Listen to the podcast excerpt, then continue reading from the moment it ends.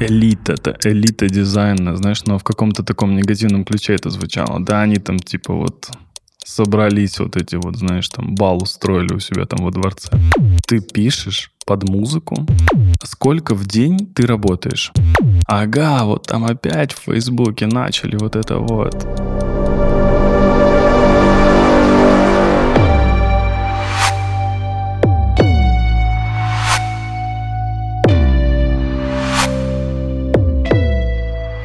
Это подкаст не о дизайне, где мы разговариваем э, с дизайнерами не о дизайне, но и о дизайне разговариваем тоже. Сегодня из солнечного Питера приехал к нам гость, и я, знаешь, что хочу? Хочу, чтобы ты э, мог сам представиться. Вот если бы ты вышел на сцену какой-либо конференции, что бы ты сказал, как бы ты представился? Ну, сейчас я представляюсь как э, внештатный арт-директор Ben Bank Education, преподаватель, и у меня есть такая своеобразная, необычная роль, как амбассадор от Ben Bank Education. Это Наташа придумала такую, такую форму. И вроде пока там только два амбассадора, это, по-моему, Свят э, и я. Не знаю, есть ли там еще кто-то. Вот. Но это все как бы так, типа, по любви, и, и преподавание по любви, и ар- арт-директор тоже, и амбассадор. Ну, вообще я обычно говорил всегда, типа, свободный дизайнер, но сейчас я вот понимаю, что я просто меньше, наверное, дизайнер, больше преподаватель сейчас. Сергей Гуров, если вы не догадались. А, Сергей Гуров. Ты вот в Москве, в Москву приехал. Часто приезжаешь в Москву? С ковидом начал реже, а раньше там раз в два месяца я приезжал. Тебя не мучили вопросами? Вот когда ты приезжаешь в Москву, тебя не мучат вопрос, э, вопросами про Питер? Типа, а, вот вопрос, сейчас... Тебя не мучили вопросом, зачем? зачем ты приехал? А, да нет, не мучили. Ну, то есть... Э, э, я помню, что мы сидели, ну, мы обычно там какие-то посиделки устраивали, вот, там, Сашей Гладких в то время еще. А, и там, конечно, возникали все эти споры за Питер, за Москву, а, где удобнее. Там у вас же улицы круглые, а у нас квадратные, да, то есть, ну, это прям совсем иная навигация. Нам сложно здесь, вам сложно у нас. Вот, или там за метро, или вообще про москвичей. Коренные москвичи или не коренные москвичи. Ну, то есть, ну, такие вот вещи.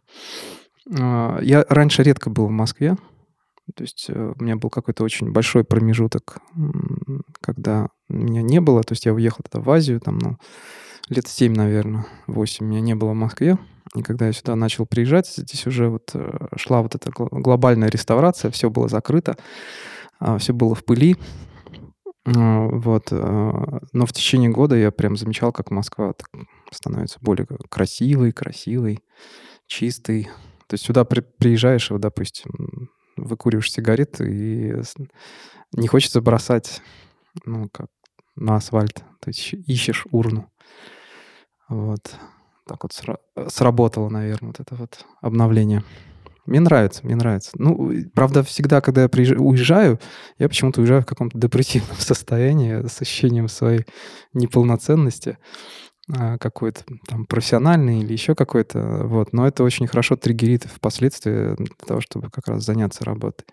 То есть для меня это как бы ну, всегда, ну, механика такая была. А есть ощущение, что ну, перроны, они вообще, в принципе, какой-то депрессивный след оставляют Пер- в душе? Перрон? Да. Ну, Вокзала? Да. Нет, меня, не знаю, я люблю э, улетать куда-нибудь и ехать куда-нибудь. И перрон, ну, мне нравится, как там пахнет, нравится выйти покурить э, на перроне. Можно сказать, что ты известный? В узких кругах. Ну, то есть в дизайн-сообществе. Ну, возможно. Не знаю, это космо... Ну, Но я... я не говорю звездный, я известный. Ну, известный, наверное, да. То есть благодаря BenBank как-то, видимо, расширилось. Ну, то есть действительно мне работа в BenBank дала какую-то медийность. Есть я вспоминаю, сколько у меня... У меня же есть этот рабочий аккаунт в, в Инстаграме, и когда на момент начала работы с BenBank, вот появления курса, у меня там было, по-моему, 4 или 5 тысяч э, подписчиков. Ну, что-то вроде такого. Может, даже меньше, я не помню уже точно. А, притом я их набирал там в течение там трех или четырех лет.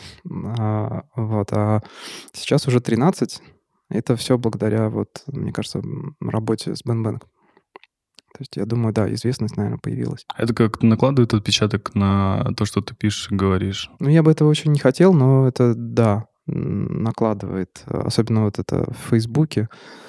То есть мне не позволяет, ну, то есть как не позволяет, ну, меня ругают за то, что иногда я не высказываюсь не о дизайне, вот, а многим не нравится то, что я говорю. Ну, то есть и мне, соответственно, пишут, что типа, чувак, ты, ты типа медийная персона, ты должен э, думать 10 раз, прежде чем что-то сказать. А я не понимаю, я как бы против этого. Ну, то есть э, вот у меня есть определенные каналы, где я вот э, говорю про дизайн. Дайте мне хоть где-то говорить не о дизайне. Но при этом, при всем, ты не разделяешь точку зрения, что если ты известный, ты должен фильтровать то, что там ты пишешь или говоришь. Ну, а, тут же известность такая очень узкая, узкоспециальная. Вот, поэтому нет, я не разделяю. То есть я поэтому и разделил каналы, так скажем, с ну, коммуникации, чтобы это все, ну, чтобы не заставлять людей слушать и то, и другое. То есть если человеку интересно, что я думаю там или говорю про дизайн, чтобы он не страдал от того, что ему приходится там 50% слушать всего остального, там, не о дизайне. Если вот говорить, ну, как раз в Фейсбуке, э, есть какое-то ощущение того, что э, может быть, это и раньше было, просто сейчас я стал больше проводить времени в Фейсбуке. Есть такое ощущение, что э, в Фейсбуке все чем-то недовольны. Вот знаешь, когда Яндекс сменил логотип, то все написали, что это очень плохой логотип. Когда Сбербанк сменил логотип, все написали, что это очень плохой логотип. Когда Тинькофф сменил логотип, когда еще раз сменил. Ладно, ну, допустим, это мы сейчас говорим там, конечно, не про логотипы, но это такой самые громкие обсуждаемые штуки, да, это как помнишь, когда появился Clubhouse, все, все лента заполнилась тем, что э, все про Clubhouse, и там даже люди уже начали зарабатывать через два дня уже, э, после появления Clubhouse а люди начали на этом зарабатывать, это было очень смешно. Но и находилось огромное количество тех, которым это не нравилось, какие-то недовольства постоянно. Все э, тегают компании, которые им не понравились, Яндекс, Google, э, и не знаю, еще что-то. То есть постоянно какие-то недовольства. Э, мне кажется, или Facebook стал токсичным каким-то очень? Мне кажется, он был изначально запроектирован таким токсичным. Я вот э, а, в какой-то момент, не помню уже какой год, э, я сделал свой канал в, в Телеграме специально для того, чтобы писать туда что-нибудь. Мне понравилась эта форма, потому что вот на Фейсбуке тебе гораздо проще написать что-то плохое, вот, чем что-то хорошее. А в Телеграме получается так, что человеку, который хочет написать что-то плохое, он не может это сделать публично, вот, и ему приходится, так скажем, найти силы, чтобы написать мне лично. Ну, вот мне за все это время раза два только писали что-то личное такое неприятное. Вот, поэтому, ну, я там чувствовал себя в этом смысле более защищенным. А в Фейсбуке там эмоции. И мне кажется, там вообще никто не понимает, э, что, собственно, человек говорит. То есть ты как бы... Даже вот я читаю какие-то длинные посты, я их не всегда дочитываю. То есть я читаю, за что-то хватаюсь, вот, и мне уже как бы эмоции появляются, мне хочется там что-то написать в, в ответ хотя бы по одному факту. Вот. Поэтому там очень как, как, какая-то действительно проблема с коммуникацией. То есть там невозможно передать э, какую-то идею объемно то есть э, концептуально. А всегда все это сходит, сводится к каким-то внешним моментом. То есть даже вот если первый человек написал как про какую-то внешнюю штуку, вообще неважно, не принципиальную в, да, в данной теме, но все, он открыл, как бы уже его комментарий виден, и дальше уже пишет комментарий на его комментарий, потом еще мой комментарий на комментарий и так далее, и так далее. Понеслось и понеслось вообще не, не в ту сторону. Вот. И тебе приходится 10-20 э, раз а, оправдываться, ну, там, говорить, как нужно понять действительно. То есть, ну, заполнить какие-то лакуны или а, все-таки обратить внимание на суть послания. Ну, вот. Ну, то есть это какой-то бессмысленный труд. Ну, то есть э, я правильно понимаю, что даже после того, как а, ты объясняешь, как понять, а, суть от этого далеко не меняется. То есть, ну, как, как у человека сложилось мнение Но также и у тебя, допустим, ты когда же, когда кому-нибудь можешь написать, ну, ответить на, там, на пост или на комментарий, тебя легко переубедить или, э, в том, что как нужно понять то или иное? Ну, переубедить, э, тут, тут конечно, это ситуативно с, э, связано а, с, а, с каким-то контекстом, то есть в каком контексте это происходит, публично или, или при личном общении. Вот. Вообще переубедить ну, можно, если, если действительно есть логика во всем, и она, и она какая-то такая а, железная, видимая. Вот в какой-то момент я действительно сам себя переубеждаю. То есть я как бы думаю, думаю, там, ношусь с этой мыслью, с тем комментарием, который мне выдали, к примеру, и в какой-то момент я действительно могу поменять свое мнение, понять, что вот я в чем-то не прав. На это нужно время? Да, да. Ты тоже только что затронул такую тему. Я тебя хотел спросить по поводу, почему э, любовь намного тише, чем ненависть. Ну, Знаешь, у меня есть ощущение, что в Фейсбуке мы не столько общаемся, сколько затачиваемся. То есть вот как, как ножи э, затачиваем себя друг от друга. Вот, и это как бы основная такая функция. И я очень удивился, когда вот появился Clubhouse, и когда мы все там встретились, вот те, те люди, которые в Фейсбуке там только писали, вот мы все, встретились в одних комнатах, и оказалось, что все добрые, пушистые и прекрасные. Мы прекрасно как бы общались, с чем-то соглашались, с чем-то не соглашались. Очень жалко, что но ну, этот формат как-то не закрепился. Прям реально, я, я очень жалею. А, вот. И мне кажется, там вот как раз разрядка какая-то появилась. А, то есть мы увидели, может быть, что-то человеческое в, в друг друге. А так в Фейсбуке, мне кажется, мы видим, ну, какие-то, я не знаю, какие-то стороны.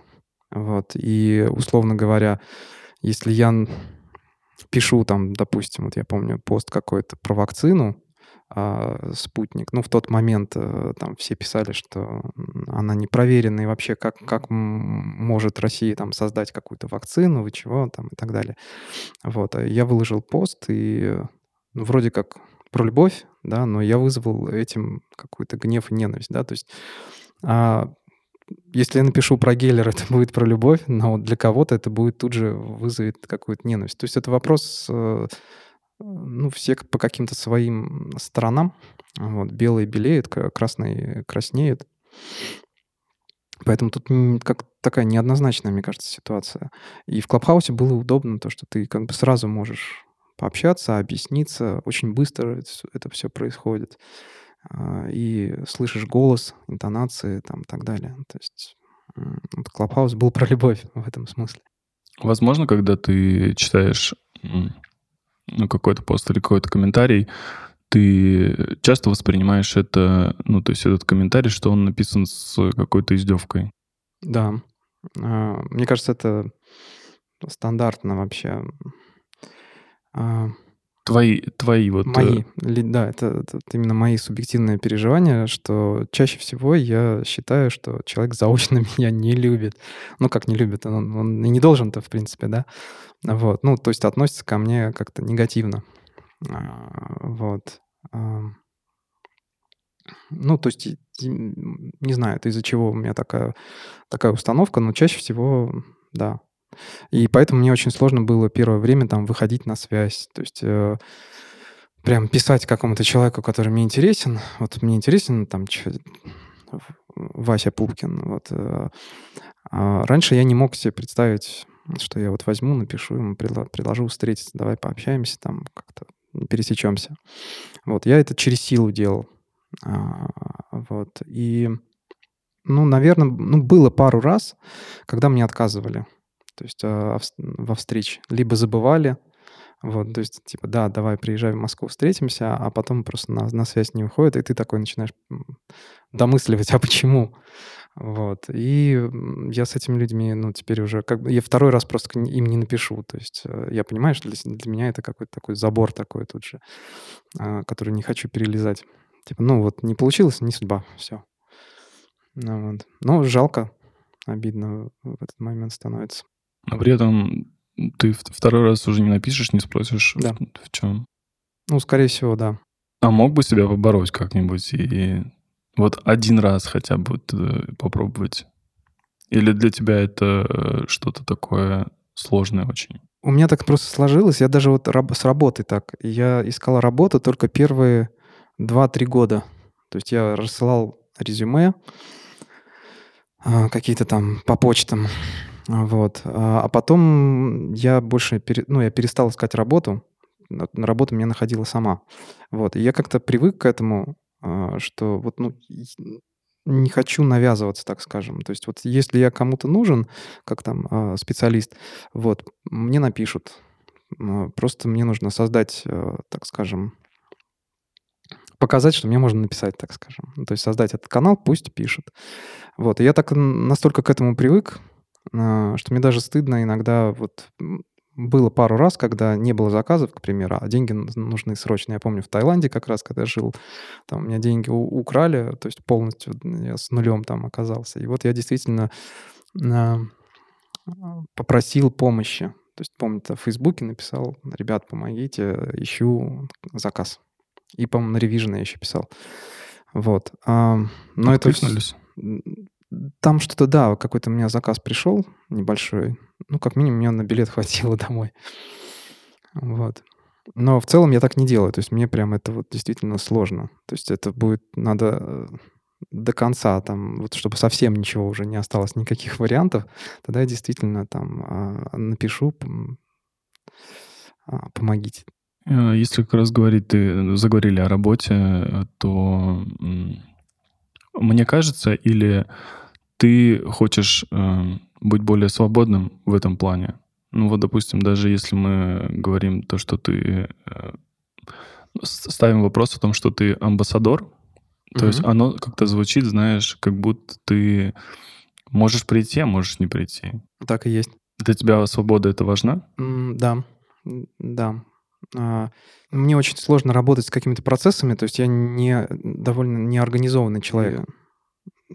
Я бы, наверное, мог с этим справиться, э, но я просто даже не хочу. То есть мне комфортно вот в том состоянии, в котором я э, существую. И я хотел бы продолжать в, этом состоянии существовать, но при этом так, чтобы там лет через 20 э, чтобы я не оказался где-то там на обочине, на паперти. Вот. Я просто стараюсь это каким-то образом, ну, держу это в голове, не знаю, вот стараюсь найти такую форму, в которой бы у меня была бы какая-то ясная перспектива, но именно вот в таком формате свободном каком-то. Вот. Почему для людей э, так важна свобода? Почему вот, э, ну, я очень много вижу, что особенно, ну, особенно для дизайнеров. Почему? Потому что у меня из 800 друзей, наверное, там 799 дизайнеров, скорее всего. А я вижу, что люди могут поставить, ну, когда они приходят на работу в Яндекс, условно, там, или, или, или в Сбербанк, например, они могут себе поставить, что они работают в Яндексе или Сбербанке, но когда они работают, может быть, э, дизайнерами в не очень хороших компаниях, как они считают, то они, например, этого не делают. И а, чувствовать себя э, каким-то, чтобы чувствовать себя в, хотя бы вот в этом поле каким-то более свободными. Э, у тебя немножко по-другому сложилось. Bang Bang, э, знаешь, два года назад, как говорили о Bang Bang е, то что вы, ну, элита, это элита дизайна, знаешь, но в каком-то таком негативном ключе это звучало. Да, они там типа вот собрались вот эти вот, знаешь, там бал устроили у себя там во дворце. А кто кого нашел вообще? Наташа тебя или ты Наташу? А, Наташа меня. А, и у меня такое же было отношение, кстати, к Бен Бенгу. То есть, ну, там просто такая, такая история, когда вот человек сидит на, на фоне круга, а, видимо, образ такой создается, что действительно человек вещает откуда сверху вниз, вот. И сразу возникает вопрос, а кто пригласил, а как там идет выбор. А, вот. И кажется, что туда действительно приглашают самые... Вот, ну, кто-то решает, там вот Наташа, а, к примеру, решает, что вот человек достоин. И, соответственно, его э, приглашают. То есть, а если тебя не приглашают, значит, ты недостоин. Вот. И когда Наташа мне написала, я, конечно, очень удивился. Потом я, конечно, узнал, как, как она вообще выбирает людей. А, там нет никаких а, таких жестких критериев. Вот. Ну, то есть э, хочется всех а, вывести на свет, чтобы э, люди, так скажем, послушали других людей. Вот.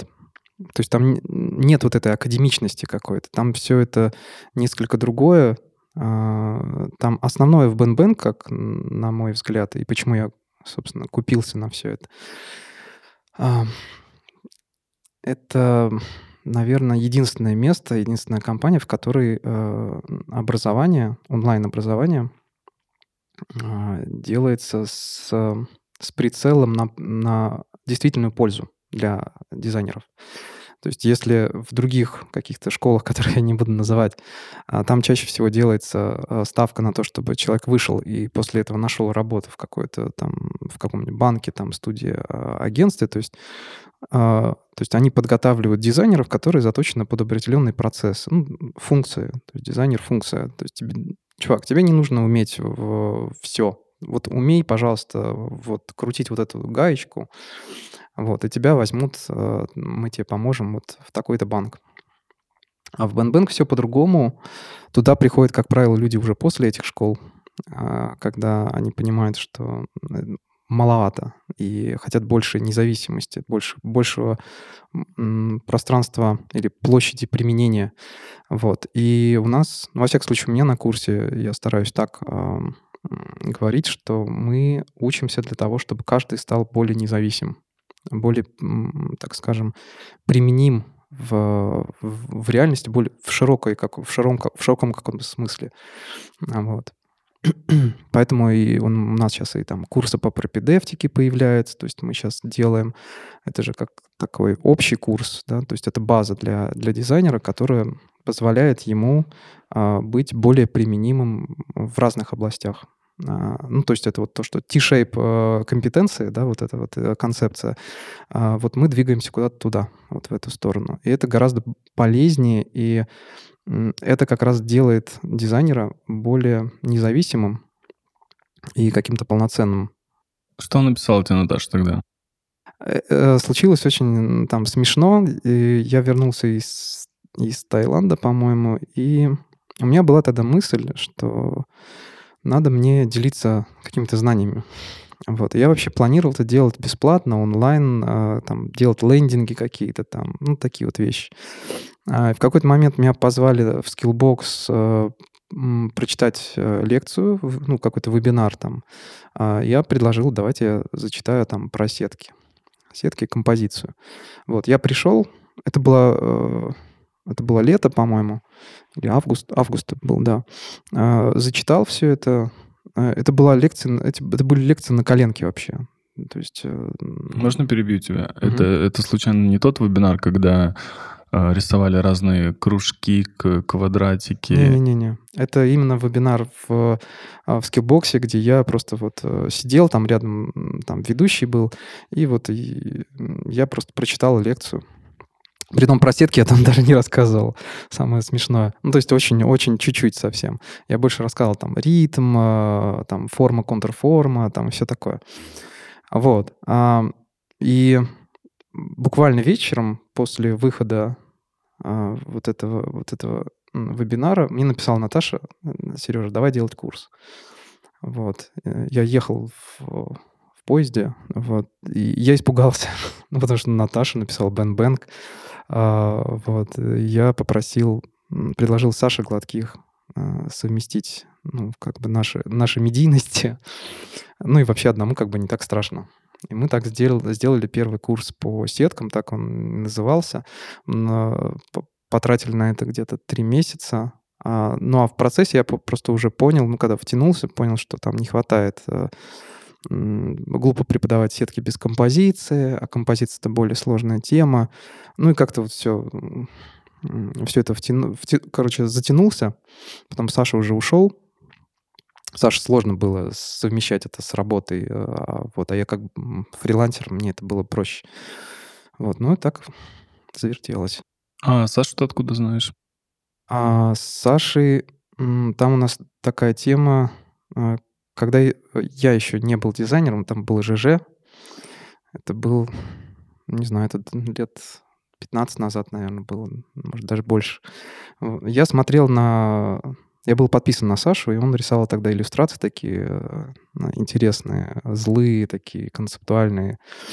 Мне это очень нравилось. Мне казалось, вот этот дизайн, я хочу быть дизайнером. Вот глядя на Сашу, я такой, вот я хочу быть таким. А, мы не общались, то есть, ну, он не отвечал, он был тогда, ну, как бы мне казалось, что ну, если я ему напишу, он просто проигнорирует, мне будет стыдно. Ну, это классическая моя тема. А потом я как-то видел его, что он ушел в, в студию, по-моему, называлась... Там от Red Cats была студия, сейчас забыл название. Ну, короче, я увидел, что он делает сайты. То есть очень удивился, потому что это совершенно какая-то другая, другая область. Вот. Потом видел какие-то статьи, о том, что там Саша а, как же, печальный принц э, русского дизайна, там, ну, вот это вот писали всякие оппозиционные СМИ, а, а он тогда работал, ну, Чармер работали с, практически со всеми оппозиционными СМИ, СМИ тогда, и мы случайно встретились, по-моему, в Нижнем Новгороде в, на дизайн выходных. То есть я шел с Сашей Ковальским, и э, у бара сидел э, Саша Гладких, а я Саше Ковальскому говорю, вот я начал свою, э, свою практику вот с того, что я а, вдохновлялся работами Саши и вообще всегда мечтал с ним познакомиться, но стесняюсь. Вот. Ну и Ковальский просто толкнул, сказал, вот вы знакомы. Оказалось, что он меня знает, и мы задружились. Ты вообще стеснительный человек? Ну, сейчас меньше, да, раньше да. Ну, ты стеснительный человек. Я да. По поводу бэнг-бэнга. Чем, э, чем ты занимаешься там вообще? Вот э, ты сказал, ты амбассадор, ты арт-директор. Э, что входит, не то что в твои обязанности, а что вообще, чем ты занимаешься на позиции вот амбассадора? Изначально я прямо был в, в штате. Это вот, по-моему, с октября месяца я был в штате, мы занимались вот SMM. То есть вот нужно было создать, так скажем, пере, переосмыслить стиль Бен Бэнк, а, соответственно, больше вот э, проработать над рекламными шаблонами, потому что они были достаточно скучные. Вот. Ну и вообще нужно было как-то вот этот стиль, э, сухой и нейтральный э, бенговский стиль, э, как-то оживить, э, заставить его двигаться. Ну, как-то вот все это должно быть, было быть по-другому. Ну и, собственно, мы этим занимались. Там приш, пришел еще э, Дима Родионов из, э, из Они а, там, кроме этого, мой студент э, Денис Валетин, очень талантливый дизайнер, молодой, а, из Новосибирска. Ну, вот так вот мы занимались этими вещами до, наверное, до Нового года. После этого более-менее все это стабилизировалось, там появились какие-то дополнительные проекты, а, а у меня в феврале курс стартовал, и я понял, что я не выдерживаю и работу в, в Бенге, вот ну, такой в штате, и курс. То есть нужно было сделать выбор. Я сделал выбор в пользу курса, то есть в пользу образования. Но я до сих пор как бы с ними, если нужны какие-то спецпроекты, то есть я больше, ну, то есть меньше делаю процессуальную работу теперь, а, вот, но я, так скажем, могу быть привлечен на какие-то специальные проекты, там типа сайт нарисовать или еще что-нибудь, ну, такие вот вещи. А, а амбассадорство, оно связано, наверное, больше с, с высказываниями, да, то есть э, писать э, статьи, выступать, делать лекции, воркшопы, а, ну, такие вот вещи, собирать людей, а, коммуницировать с ними. То есть у меня есть большая-большая мечта открыть э, какой-то, ну, если получится, то какой-то филиал, возможно, в Питере, вот. Ну, либо, если не получится филиал, то тогда что-то свое там открыть в Питере, а, потому что очень хочу школу именно в Питере. Мне кажется, это было бы интересно.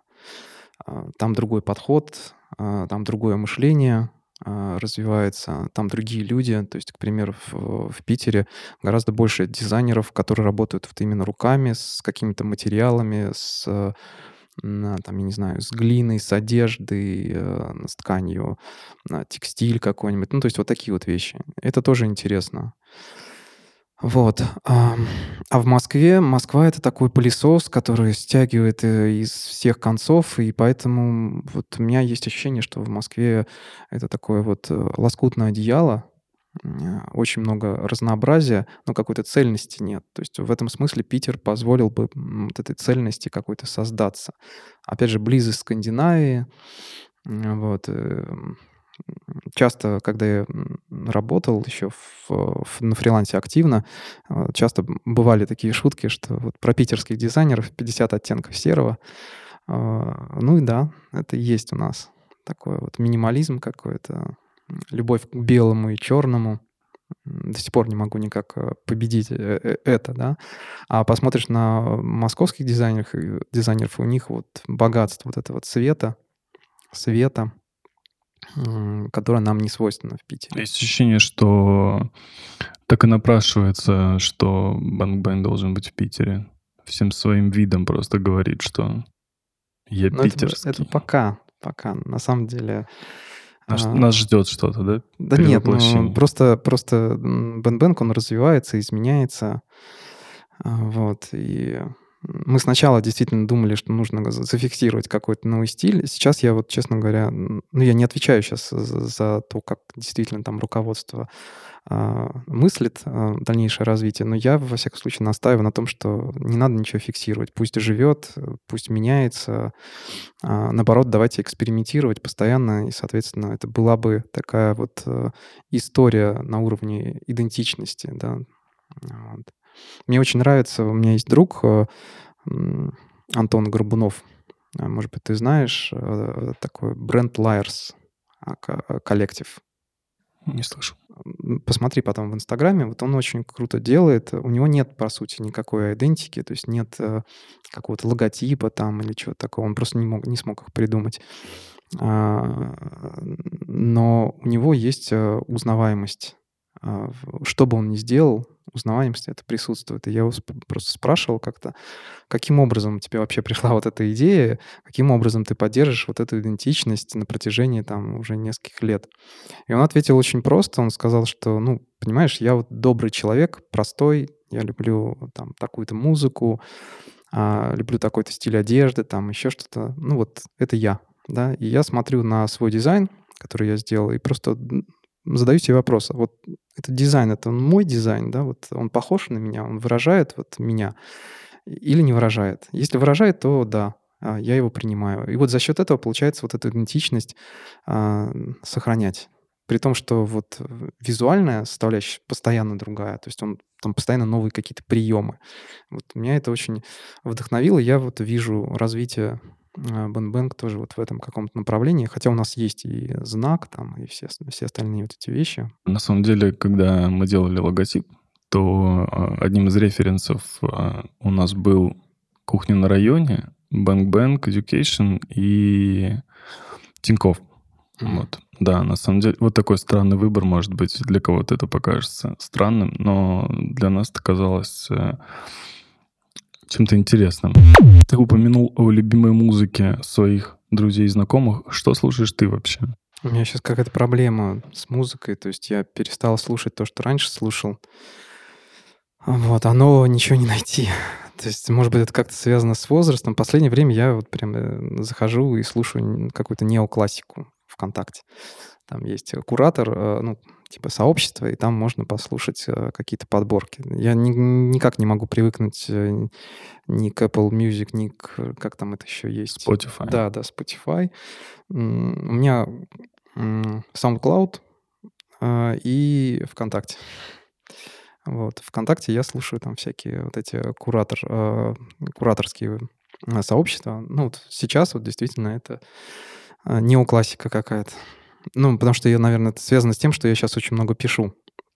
Я, мне нужно... У меня две лекции, которые я пишу уже... Сколько? Уже, наверное, месяца четыре. То есть я обещал Наташе написать статью еще там месяца три назад. Ну вот я и до сих пор пишу. Надеюсь, что вот сегодня-завтра я успею. Не хватает вдохновения? А, нет, там просто... Ну, во-первых, да, иногда... Я люблю писать. Я вообще как бы в, в юности... Мне 39 будет.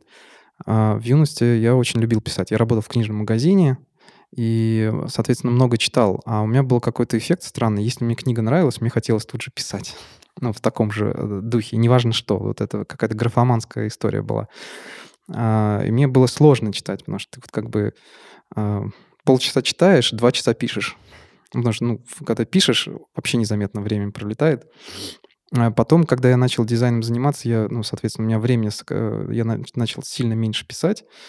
И когда вот э, начал писать лекции, мне прям тяжело было. Во-первых, тяжело переключаться между вот работой за компьютером, когда ты можешь там ютубчик посмотреть, а, и когда вот нужно что-то, текст какой-то написать, когда нужно все выключить, у меня прям паника какая-то начинается очень тихо. А, вот. И а, немножко помогает прогулки. То есть, когда если погулять там часик, ты как-то перенастраиваешься. И самое главное, что когда ты вернешься, не включать ничего, а тут же сесть. А, либо второй вариант, самый эффектный, это в метро. Вот ты едешь в метро, вот почему-то в метро мне очень кайфово и работать, ну, то есть набрасывать какие-то эскизы, и писать. А, вот. И я в этом смысле завидую вашей кольцевой. У нас такого нет. Ну, короче, да, вот и э, я слушаю неоклассику, потому что под нее писать удобнее. И тут проблема такая, что... Подожди. Про лекцию. Ты пишешь под музыку? Да. Ну, я не могу в тишине писать. Ну, не, не привык. А Сейчас я вообще не понимаю, как можно писать под она, музыку. Она же без слов. Нет, ну э, вот почему вот э, мне тоже тяжело, мне тяжело писать, но мне тяжело, еще тяжелее будет писать под музыку. Ну, э, это знаешь, как, не знаю, это как делать два действия. То есть ты, ты либо выключаешься, или, или то, то есть ты вот пишешь, и ты слышишь музыку, и ты слушаешь, и тебя типа, окей, все, все ок, типа у тебя. Да. Я даже иногда делаю так, что ну, каждая, каждая композиция, она в своем каком-то настроении, в своем ритме. И когда пишешь, э, лучше всего ставить композицию на, на повтор. И вот она два часа может играть, пока ты пишешь. Вот. Это, конечно, убивает эту композицию, поэтому у меня проблема, я не могу слушать то, что я там до этого добавил, э, потому что я уже заслушал до дыр. И нужно искать постоянно что-то новое, а найти что-то сложно. Для работы музыка, ну вот для, для дизайна музыки много. То есть это обычно какой-то что-то с с каким-то ломаным битом, то есть, ну, ломаным э, ритмом. И тут как бы просто либо я очень люблю работать под аудиокниги. И у меня есть несколько композиций музыкальных, которые ставлю как бы в SoundCloud я включаю музыку, а где-нибудь на сайте я ставлю аудиокнигу. И вот это сочетается, так и музыка какая-то такая космическая, и текст. И вот э, это кайфово, как ты ты погружаешься вот в работу, и плюс получается послушать что-то, какую-то книжку интересную. В этом плане я тебя немного понимаю. Я э, когда-то жил вот здесь на трешке, э, ну, на трешке. Ну, э, короче, мы почему назвали это помещение трешкой? Во-первых, здесь три комнаты, во-вторых, оно находится в непосредственной близости от третьего транспортного кольца. Mm-hmm. Ну, на сленге треха, трешка. А, и я вот тут жил, тут есть такой большой дом, э, корабль. Вот вы как раз э, наверняка вышли возле Ереван Плазы, и там за ним, получается, есть такой огромнейший дом.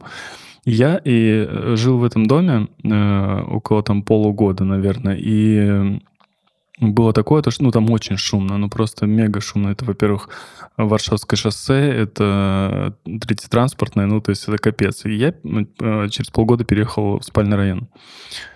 И я такой лежу и тихо вообще, капец, и я заснуть не могу. Я просто не могу это очень тихо вообще. Я даже включал себе какие-то там аудиокниги, я включал себе какие-то там э, YouTube, ну, то есть хоть как-то заснуть вообще не мог. Но у меня есть, э, исходя из всего, что ты сказал, у меня есть э, хороший вопрос к тебе. Если, надеюсь, ты ответишь э, честно на него. Сколько в день ты работаешь? Правду. Весь день работаю. Ну вот у меня жена тут рядом, вот она подтвердит, он, что я постоянно работаю. Вопрос другой, сколько, э, сколько часов эффективной работы э, в день. Э, потому что действительно это вот переключение, допустим, от, э, от работы там где-нибудь в фигме и написание какой-то статьи или какого-то какой-то лекции, она занимает у меня какое-то дикое количество времени, часа три. Вот. И то это если повезет. И мне вообще сложно переключаться.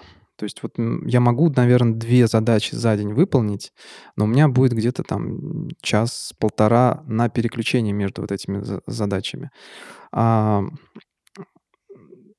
и в разное время по-разному. Сейчас, наверное, я эффективно работаю где-то а, часа 4-5. Вот. А, ну, тут, тут просто непонятно же на самом деле. Вот а, мне очень нравится вот эта концепция, э, вот эта идея про то, что про несколько типов мышления, ну, вернее, режимов мышления человека, да, то есть э, я это первый раз услышал у, в какой-то лекции Курпатова, ну, он же популяризатор, так скажем, вот, как бы к нему ни относились, но он подает сложный научный контент простым языком для простых людей. Вот. И у, у него была лекция, по-моему, для, для Сбера, э, там Сберзавтрак, она очень короткая, там 15 минут, и он там рассказывал про вот эти режимы, э, значит, какой режим там есть, вернее, система, да, дефолтная система, навигационная, а, и аналитическая, по-моему.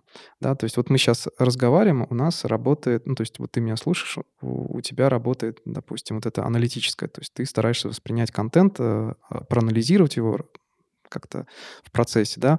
А навигационно работает, когда я захожу, допустим, в новое место или вот э, когда я шел сюда, я пытался понять, ну, где направление, э, какие-то а, какие-то координаты, там, ориентиры искал и так далее.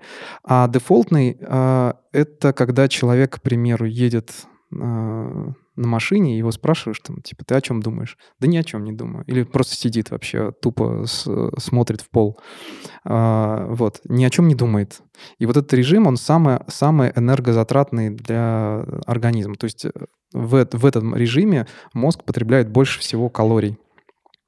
Это связано а, с тем, что на самом деле процесс мышления там происходит, но он происходит как-то невербально, где-то вот на, а, на бессознательном уровне.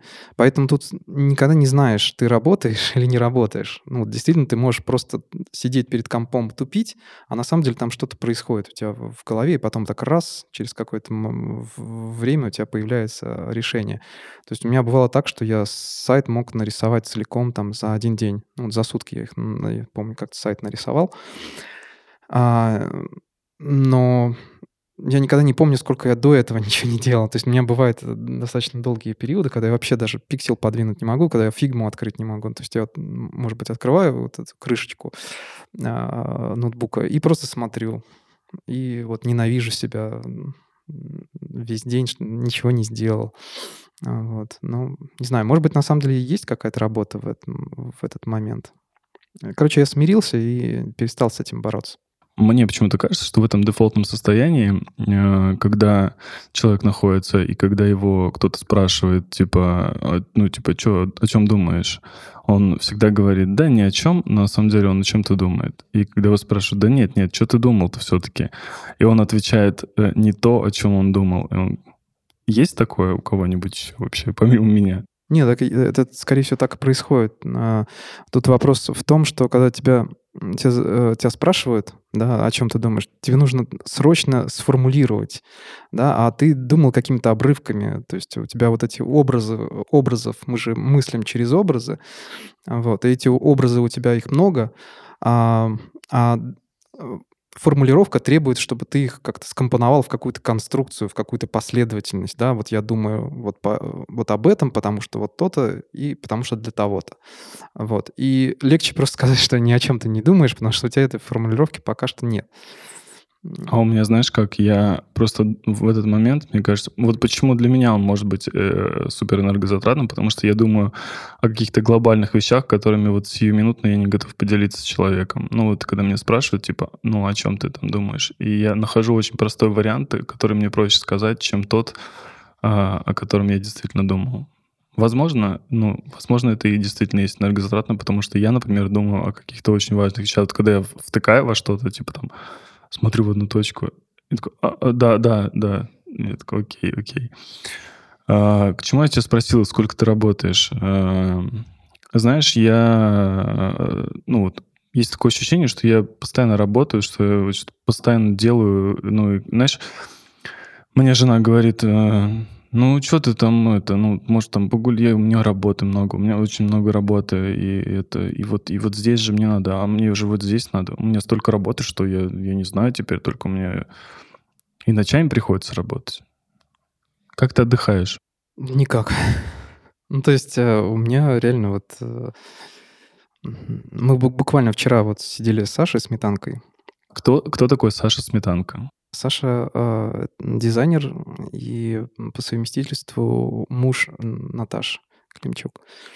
Вот, и вот мы вчера были в гостях, и вот как раз обсуждали. А, Вот он говорит, что он любит какие-то экстремальные вещи, там, типа э, на лыжах покататься и так далее. А я такой... Я, короче, очень завидую таким людям, потому что, мне кажется, у них а, настолько много вот жизненной энергии, жизненной силы, страсти к жизни, да, что вот они находят время на вот эти вот вещи. А у меня, видимо, этой страсти меньше, и мне либо она исключительно идет н- только на семью и только на работу, поэтому у меня вот исключительно вот эти две вещи. Либо я работаю, либо я семьей. А, Вот. А, И работа, ну, то есть отдых для меня чаще всего это занятие какой-то такой, не, каким-то некоммерческим дизайном, к примеру. То есть, ну, что-то, что мне никогда не закажут, а, что-то, а, что я никогда не делал, и вот хочется попробовать, рискнуть. Я вот сижу и с удовольствием там что-то там верстаю или рисую. Опять же, вот, ну, курс, да, вот э, когда для меня курс э, часто это возможность отдохнуть. Ну, потому что у меня там группы, я так все организовал, чтобы у меня группа там по 3, по 4 человека, и вот они работают, а я как бы вторым номером. А, то есть у меня там работы ну, меньше э, сильно. А, ну и плюс это как бы прокачивает то, что вот мне не, всегда не хватало в- в- на фрилансе. Ты всегда работаешь один, без команды, а, стараешься никому не доверять, чтобы ничего не испортилось. А а все равно в конце концов все портится. А здесь я наоборот как бы с себя снимаю ответственность. М, так скажем, я им помогаю. То есть реально работаю вторым номером. И мне доставляет удовольствие. То есть э, мне гораздо легче работать в этот момент. То есть у меня нет вот этой ответственности за конечный результат. А, а, как бы, как бы тут неправильно сказать. Я готов принять... То есть я понимаю, что это другие люди, они по-другому думают, соответственно, результат будет тот, который я не ожидаю. А, То есть у меня нет какой-то кон- конечной цели, как вот э, в моей работе, да. У меня есть какой-то образ. Вот я себе его изначально рисую, и он постепенно, постепенно детализируется. Вот я к нему двигаюсь. А здесь э, у меня нет движения. То есть я просто смотрю, куда идут э, там студенты и просто помогаю им туда дойти. Поэтому вот этой ответственности, груза этой ответственности нет. Я, для меня это по фану происходит. Это вот кайфово. Твои родные понимают, чем ты занимаешься? Да не, вряд ли, я не думаю. А, ну, они сейчас, э, как, когда они увидели там какие, какими там а, интервью или беседы там где-нибудь на Ютубе, вот, они, кажется, поняли, что что-то это, короче, ну, ну, видимо, э, раз люди смотрят, что-то, видимо, полезное, ну, нормальное, типа, серьезное. Но, мне кажется, вряд ли они понимают, что... Может быть, папа немножко понимает, а, потому что он сам в каком-то смысле дизайнер, ну, в каком-то бытовом смысле. То есть у меня так вообще получилось, что а, по мужской линии у меня передавались два таланта всегда. а, Именно по мужской линии. А, Ну, разве что еще у, тети моей тоже был ну, талант один. А, Два таланта — это а, а, изобразительное искусство, то есть, ну, это художники. То есть это были люди с каким-то художественным чувством и талантом вот э, к... Неправильно, не знаю, как правильно сказать, а, к рисованию, что ли, или про- просто это ри- рисование, рисовальщик и все-таки художник — это разные вещи. А, И второе — это изобретение. То есть, э, к примеру, там мой прадед был единственным человеком, у которого был, э, который во, всей области, это Брянская область была, вот, э, во всей области был трактор, который он сам собрал там из мусора, из, э, из прочих вещей, и, собственно, за это его а, репрессировали как, э, как эм, кулака. Ну, типа, как ты вообще, у тебя трактор. Я, я просто застал этот трактор, у меня там есть фотографии с этим трактором, я его намывал там и так далее. То есть у меня с детства была очень большая любовь к, к, к технике, то есть к, к работе руками, что-то вот такое. Вот, и вот эти два таланта, э, изобретательство какое-то и художественная вот эта тема, вот они как-то вот постоянно боролись друг с другом, но у меня победила а, вот это художество, наверное, а, художественная часть, в основном благодаря моему, моему деду, не прадеду, который с трактором, а деду. Потому что дед меня старался, он был достаточно жесткий человек, он меня старался научить работать руками. То есть, э, и он мне постоянно там, ну, как, как он меня учил рисовать. Он мне замок э, амбарный клал на стол, говорит, рисуй. А мне 9 лет, там, или не знаю, 12, может быть. А, вот. И мне это неинтересно. А, или когда я там кораблики, допустим, пилил, а, ну, там делал как ну, из, из дерева, а, он мне говорил так, ты неправильно нож держишь, или там ты не умеешь топор держать, или пилить не так нужно, да, и, и за каждое, за, э, за все, что я делал неправильно, мне доставились там подзатыльники, условно говоря. Я хотел кататься на велосипеде, он меня заставил разобрать велосипед и собирать его заново. Когда я его собрал, он сказал, нет, ты его собрал неправильно, разбирай заново и снова собирай. И так все лето. То есть я, естественно, через э, там вот возвращаясь э, из деревни, я уже четко понимал, что я не хочу вообще, ни, даже ни гвоздя я никогда не вобью, не хочу с этим связываться, потому что меня постоянно за это наказывают. Ну, наверное, вот сейчас мне этого там дико не хватает. А, вот какой-то работы э, руками. Я ее до сих пор боюсь. То есть мне кажется, что чтобы научиться, это нужно там лет 10 на это потратить. Вот. Поэтому я выбрал, наверное, какую-то вот эту художественную э, историю. И когда понял, что за это еще, в принципе, готовы платить, и это называется дизайном, там, ну, то есть, ну, я такой, окей, давайте попробуем. Люди в твоей жизни, которым ты показываешь дизайны свои или свои какие-то работы, э, и чье мнение тебе важно? Три человека назови. Я, я часто бываю действительно сомневаюсь. У меня есть, э, допустим, Дима Бертолучи, но я ему стараюсь не показывать, потому что ну, у нас такие отношения, он все, э, все критикует, и, ну, мы друг друга критикуем постоянно. Вот. Сейчас, мне кажется, таких людей не хватает. То есть я больше сейчас показываю, там, отправляю куда-нибудь там в общие чатики Бен-Бэнк, а, вот, и если там мне пишут, да, круто, давай, а, вот, я присылаю. У меня в этом смысле работает Инстаграм. Я что-то сделал, я не знаю, насколько, ну, что-то для меня новое, непонятное, да. Я это выкладываю в Инстаграм и понимаю там, ну, собственно, по, по количеству лайков, зашло это людям или не зашло. Вот. Но я как-то все меньше на это обращаю внимание. То есть мне сейчас больше интересно реально какие-то эксперименты, то есть не коммерческие вещи вообще. Я верю в...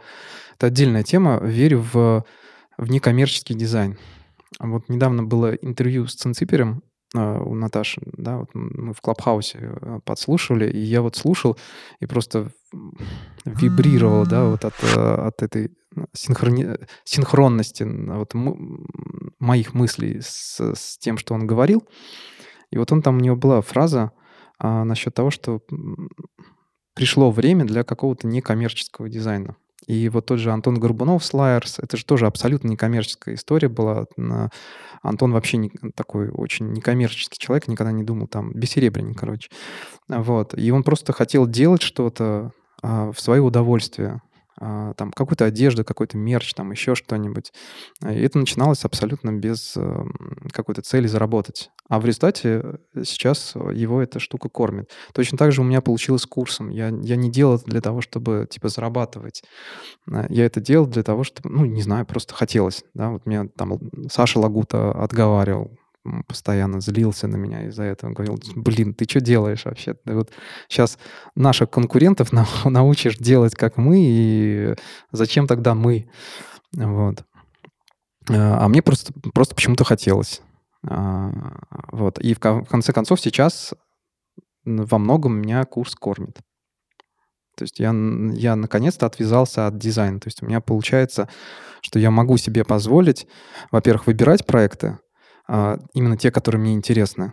А, либо я могу позволить себе делать что-то вообще не за деньги. То есть если мне просто нравятся люди и то, чем они занимаются, я могу что-то взять и сделать. И мне это прям очень устраивает. То есть у меня как бы а, дизайн снова превратился в хобби. Кстати, нет в планах написать книгу? Есть, есть. А Наташа ждет меня, от меня этого. Ну, то есть, эм, почему бы не написать? Как-то оставить все это в, в каком-то более живом формате, ну, то есть физическом. А, ну, не знаю, когда это получится. Это вообще такое неблагодарное дело. Вот у меня есть э, просто друг э, Вадим Митякин, он пишет э, тоже книгу по, по проектированию. Он планировал ее за год написать, но, по-моему, уже второй год идет, и это какая-то бесконечная история. А вот. И при том, что ты понимаешь, что это все равно неблагодарная вещь. На книгах не заработаешь, они не, это все не отобьется. Вот. Поэтому тут всегда нужно понимать, что ты идешь на какой-то, во-первых, на риск, а во-вторых, это пол, ну, а, на энтузиазме все это делается, в пустоту. Вот Возможно, сейчас как ты хочешь. М? Вот сейчас как ты хочешь, говорю. Ну... Некоммерчески. Да, да, да. Ну так э, тут с некоммерческой историей э, это, знаешь, вот для меня важная была книжка, э, я два года назад, по-моему, прочитал, это Насима Талебова, я прочитал «Антихрупкость». Я ее долго откладывал, потому что она была одно время прям какой-то такой топовый, популярный, а, а у меня с книжного магазина осталась какая-то предубежденность ко всем, ко всем бестселлерам, а, что типа зачем их читать, и они, их и так купят. То есть мы всегда заставляли себя э, читать, э, старались читать что-то, что никто не покупает, вот лежит, пылится, потому что рекламы там в этом нет, и э, мы доставали это и продавали. А, вот. А тут я добрался до Талеба, прочитал, и у него есть концепция, вот эта концепция фланерства. То есть, условно, ты едешь в, в Париж, да, и вот есть два типа людей. А, первый человек начнет задолго до поездки там планировать эту поездку. Вот там в первый день я схожу в Лувр, во второй день там на Эльфову башню там и так далее, и так далее, и так далее. У него прям список есть по времени, там все четко. А есть второй тип, как, к которому как раз отношусь я. Я просто приезжаю, выхожу на улицу и просто начинаю гулять. Вот я так делал в Сан-Франциско, когда я жил. Я не знаю, куда там повернуть, где что находится. И мне вообще нравится потеряться в городе. Вот. Ну, не в Сан-Франциско, там это оказалось опасненько. Вот. Но в целом э, мне нравится потеряться. Мне нравилось в Питере теряться. Это, это было, по-моему, в начале нулевых. Я прямо специально уезжал куда-то, садился на какой-то незнакомый автобус, вот, уезжал куда-то, терялся, и надо вот типа квест найти метро выбраться, да, доехать до дома. Это интересно. Вот это как раз фланерство. У тебя как бы на каждом углу возможность. А, когда у тебя есть план, у тебя этих возможностей нет, у тебя есть план. Вот. И некоммерческий дизайн — это в том числе вот эта фланерская история, которую не знаешь, э, ну, к чему это приведет. Может, ни к чему не приведет. Ты легко расстаешься с какими-то вещами? Mm. Физическими или не физическими? Ну, довольно, да. Вообще, конечно, я Плюшкин изначально э, всегда был. У меня была первая жена, и она меня приучила к тому, что она постоянно выбрасывала старье. Я прям сопротивлялся этому. Типа, ну как вообще? Этот блокнотик я писал там типа пять лет назад. Как его можно выбросить? А она просто брала это и выбрасывала. А потом я начал уже путешествовать, ну, по, в Азию ехать. И постепенно-постепенно все меньше вещей брал с собой. То есть я помню, как-то уехал а, один раз вообще просто с одним рюкзаком. И все уже там купил. То есть, ну, это было вот здорово. Я понял, для чего надо избавляться от, от этого старья. Вот. Сейчас немножко по-другому. Я снова осел, и уже, ну, сложно. Мне даже сложно там фотографии удалить из, из айфона. Поменять iPhone, к примеру. Это же надо удалить куда-то или скинуть. Там, вот мне это, я начинаю стрессовать из-за этого. Твои самые старые джинсы, которые у тебя есть, сколько им лет? Ой, э, джинсы — это мой фетиш. Я не знаю, у меня жена, по-моему, считала, сколько у меня их, какое количество. Я даже не, я не выбрасываю даже те, из которых я в, вырос давно. То есть э, я когда э, из Штатов уезжал, там накупил себе множество штанов, там вещей. А, но я тогда весил 58 килограмм. Сейчас я вешу уже 70, да, и, но эти джинсы у меня до сих пор все лежат. То есть мне так, э, ну, жена говорит, ну, давай отдадим куда-нибудь там в благотворительность, там еще. А у меня прям, ну вот, как же, я же их искал, я же их мерил там. У меня есть э, теория, что э, э, те люди, которые легко расстаются с вещами, у них э, очень мало старых джинс. Как часто ты э, говоришь, э, Сереж, ну, может, хватит, может, мы пойдем уже хотя бы прогуляемся, хоть, хоть выйдем хоть куда-нибудь. Уже не говорю. Ты смирилась с этим? Да, наверное, первое время у меня как-то было так стрессово, непривычно. Типа, что это, он ночами работает, там, типа, со мной, там, не знаю, не ложится спать, мне когда это было странно. Типа, сидит и работает, и работает постоянно. Проснется сразу за комп. Праздники все за компом. То есть он вообще не любит там куда-то на семейные праздники ездить. Ну, в основном там на дачу ездим там к его родителям. Обычно я с ребенком еду, он остается дома, работает, сидит. То есть, не знаю, мне кажется, для него отдых как раз и есть работа. Он не может без нее. Как, как долго ты с этим свыкалась? Не знаю, наверное, первые, первые пару лет, наверное. Два-три года, наверное. Потом уже, когда дочь у нас родилась, потом уже как-то попривычнее стало. То есть у меня отвлеклась на нее, наверное, больше. Больше времени. Точнее, у нее мало времени стало свободного. И как-то потом уже совсем смирилась. Как часто он тебе показывает работы? Ну, просто обычно бывает советуется, ну, спрашивает мнение, как тебе нравится, не нравится, как ты думаешь, что по композиции. Как-то вот так спрашивает. Ну, как часто, не знаю. Зубик просто сама по, по образованию э, архитектор, э, проектировала здание. Вот. Поэтому, ну, вообще я считаю, что, э, что у меня жена умнее меня. Поэтому я реально И ты можешь честно сказать, вот если тебе что-то не понравится, ты можешь честно это сказать? Да, я ему говорю. И есть ощущение, что это задевает его самолюбие? Нет. Мне кажется, он как-то... Ну, то есть у него нет такого какого-то там, что он обижается, как-то расстраивается вообще. Даже намека такого не было. Не увидела ни разу. Ты сидишь в Фейсбуке? Нет. Смотрю только посты Сережи. Э, как часто он тебе приходит и говорит, ага, вот там опять в Фейсбуке начали вот это вот. Он ко мне ни разу. Это я обычно читаю что-нибудь. Такая, блин, вот тебе приятно это все слушать? Ну, в смысле, читать. Mm.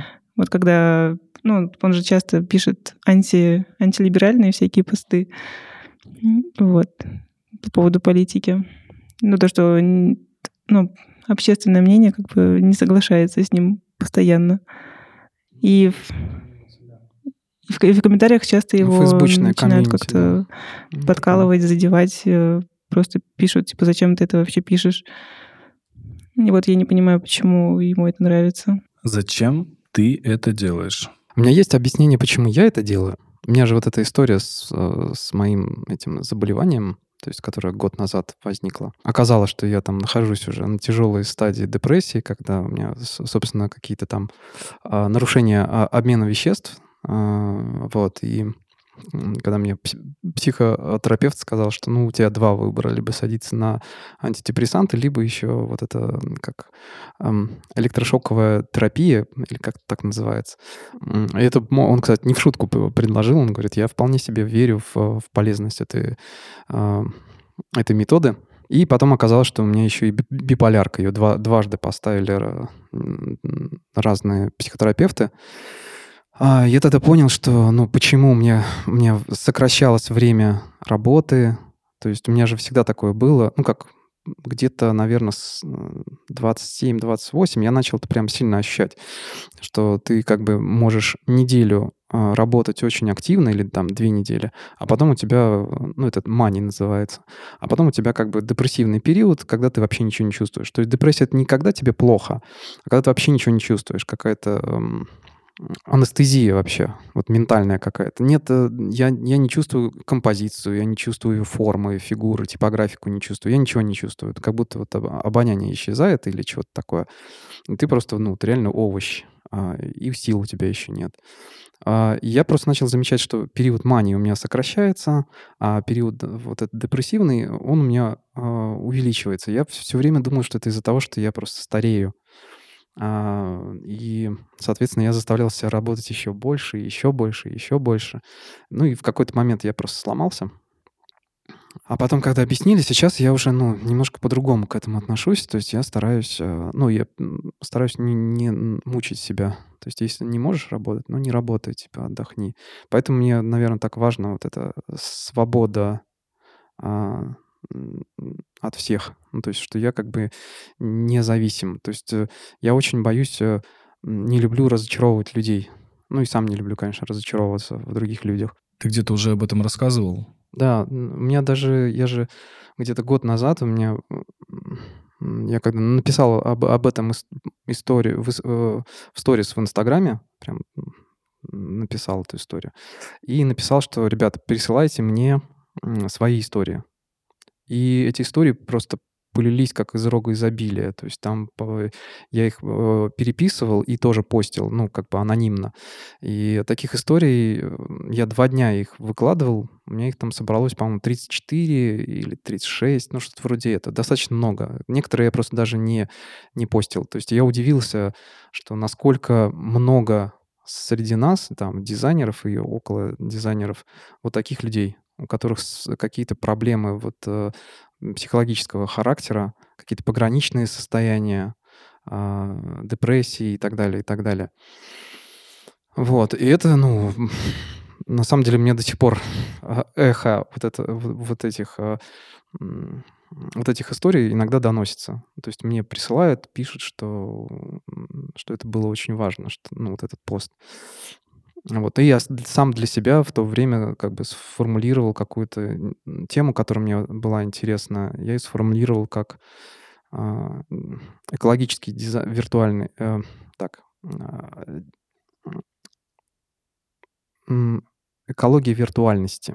То есть виртуальность как пространство, в котором мы не просто начинаем а, ну, как-то функционировать, там, э, использовать сервисы и коммуни- коммуницировать. Мы, по сути, начинаем все, все больше и больше жить в пространстве. Да? Когда заходишь в ТикТок, ты залипаешь, и ты не решаешь никакой задачи. Ты просто там живешь, ну вот в этом серфишь, движешься в этом пространстве. То же самое, да, и а, вир- виртуальное пространство начинает на нас действовать а, чаще всего токсично.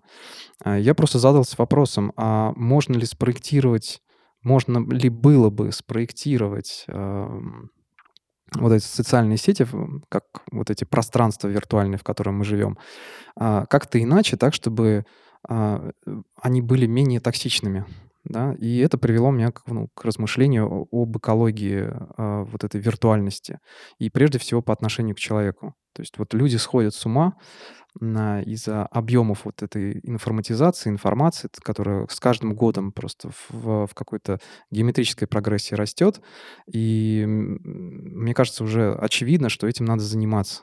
То есть э, э, вот тот же Facebook мы его ненавидим, но альтернатив никаких нет а, а мы к нему уже привыкли. И было бы здорово, если появилась какая-то социальная сеть, которая была бы спроектирована вообще иначе. То есть Facebook, он был спроектирован как инструмент, а это неправильно, вот на мой взгляд. Его имеет смысл перепроектировать именно как пространство, в котором можно сказать «нет». Расскажи вкратце, что это было, ну, то есть как это было и, и как ты из этого вышел, если вышел. Да, э, ну, он был связан в основном... У меня родился ребенок, а, мне, соответственно, появилась ответственность, то есть за мной как бы уже два человека, получается.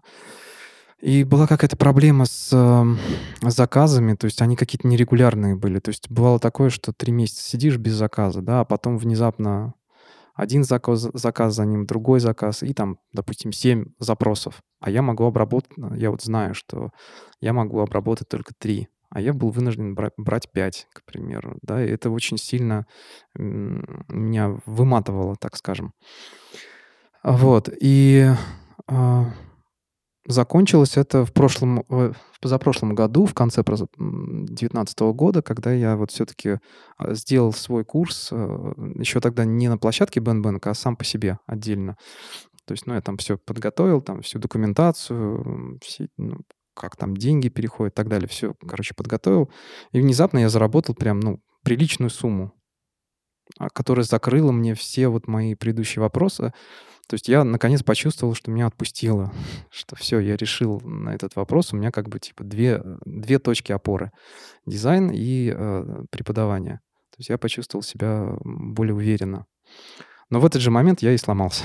то есть потому что вот я помню, конец 2019 года, это был адский период, и я ну, работал, наверное, эффективно, э, эффективно работая в день у меня было, наверное, час или два, а, вот. Но при этом я сидел все там, а, не знаю, там спал по 6 часов. Или вообще, у меня тогда была проблема со сном. Я в конце концов э, с начала января перестал спать вообще. То есть я месяц не спал. Есть, э, как это происходит? Ты э, чем-то очень воодушевлен, и потом у тебя резко пропадает к этому ко всему интерес, или, или вообще ко всему интерес пропадает? Это, знаешь, это вот а, как раз особенность этой биполярки. Когда ты находишься в состоянии мании, у тебя очень много идей. То есть ты, ты ими прям фонтанируешь, ты как бы чувствуешь себя как на каком-то, не знаю, наркотике, да, вот как это, области тьмы, НЗТ, да, вот э, ты в состоянии я помню, меня, когда я начал употреблять э, антидепрессанты, э, потом оказалось, что антидепрессанты, они как бы обостряют э, периоды мании и депрессии.